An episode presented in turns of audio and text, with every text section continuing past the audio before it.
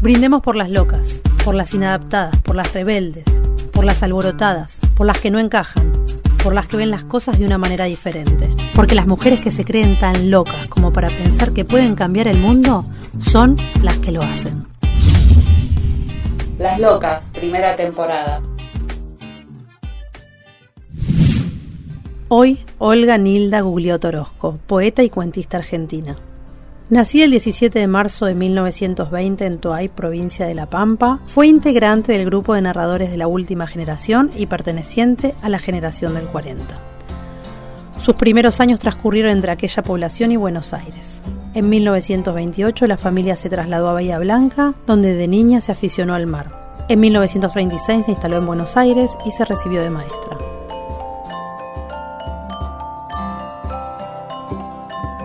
Trabajó en el periodismo utilizando numerosos seudónimos.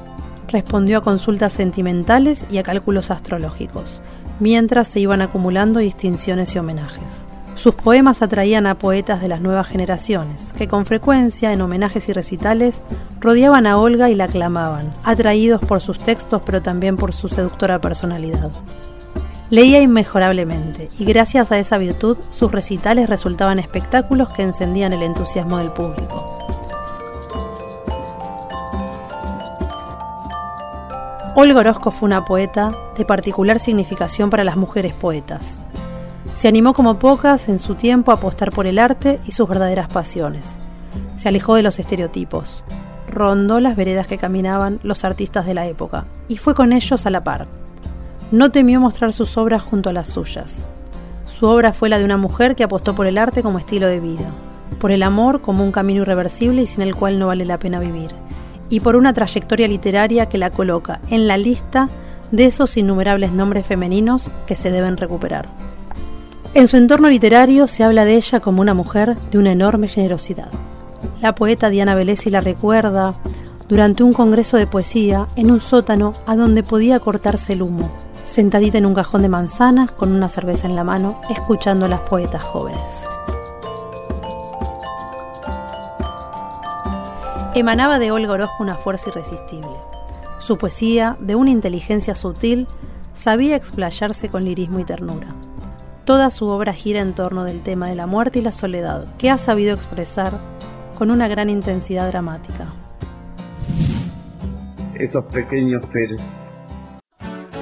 En un país que amaba, ya estará anocheciendo, coronados por sus mustias guirnaldas esos pequeños seres creados cuando la oscuridad vuelven a poblar con sus tiernas músicas, a golpear con sus manos de brillantes estíos ese rincón natal de mi melancolía.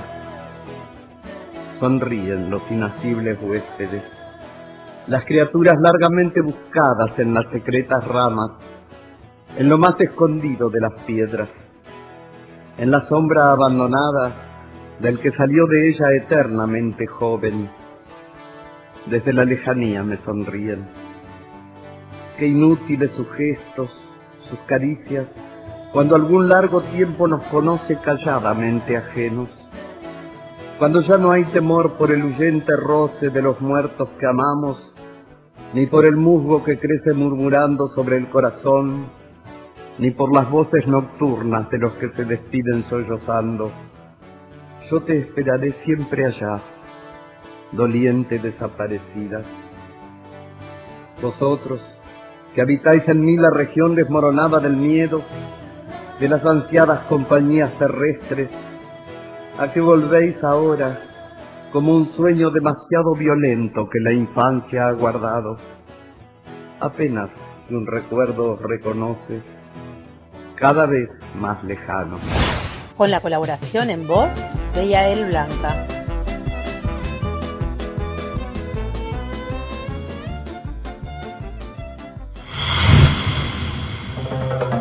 Esta fue una producción de Miel de Arcilla Contenidos.